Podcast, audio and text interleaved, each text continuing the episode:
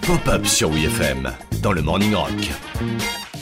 Parfois, il y a des musiciens, tu te demandes s'ils ont vraiment euh, l'oreille musicale. hein. Souvenons-nous par exemple que les auteurs de cette merveille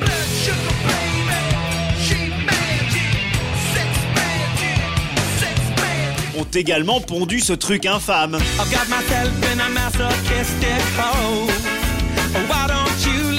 Personne n'est infaillible et rares sont les artistes ou les groupes à ne pas avoir fait une bourde durant leur carrière. Dans un sens ou dans l'autre hein, d'ailleurs. hein. Passer à côté d'un immense tube, ça peut aussi arriver. Je sais que j'ai merdé, j'ai- fait le con, c'est impardonnable. Tiens bah, toujours les Red Hot par exemple. On se demande encore pourquoi Soul to Squeeze a fini dans la BO d'une obscure comédie américaine plutôt que sur Blood Sugar Sex Magic comme c'était prévu à la base. Where I go, I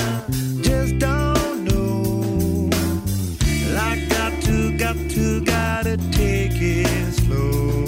Ça aurait pu, sans problème, être un des plus gros singles de l'année 1991, et à la place, c'est sorti sans faire trop de bruit en dehors des fans du groupe en 1993. Bah bravo Moret Mais il y a des groupes qui ont vraiment frisé la catastrophe. En 1984, Bono de U2 griffonne une ébauche de quelques accords et des paroles qui lui tiennent à cœur pour un éventuel morceau. Une démo est enregistrée, mais ni le reste du groupe, ni les producteurs ne savent vraiment comment faire exister ce morceau. Du coup, il est mis de côté. Ça dégage Deux années passent et Bono ne lâche pas l'affaire, persuadé que sa compo a du potentiel. Il se remet donc à bosser dessus d'arrache-pied. Au même moment, le guitariste The Edge reçoit un prototype d'un nouvel instrument nommé l'Infinite Guitar, une guitare capable de faire durer les notes indéfiniment. Le hasard fait qu'il la teste sur le fameux morceau en chantier de Bono, le producteur enregistre le tout et au bout de deux prises, ça donne ça.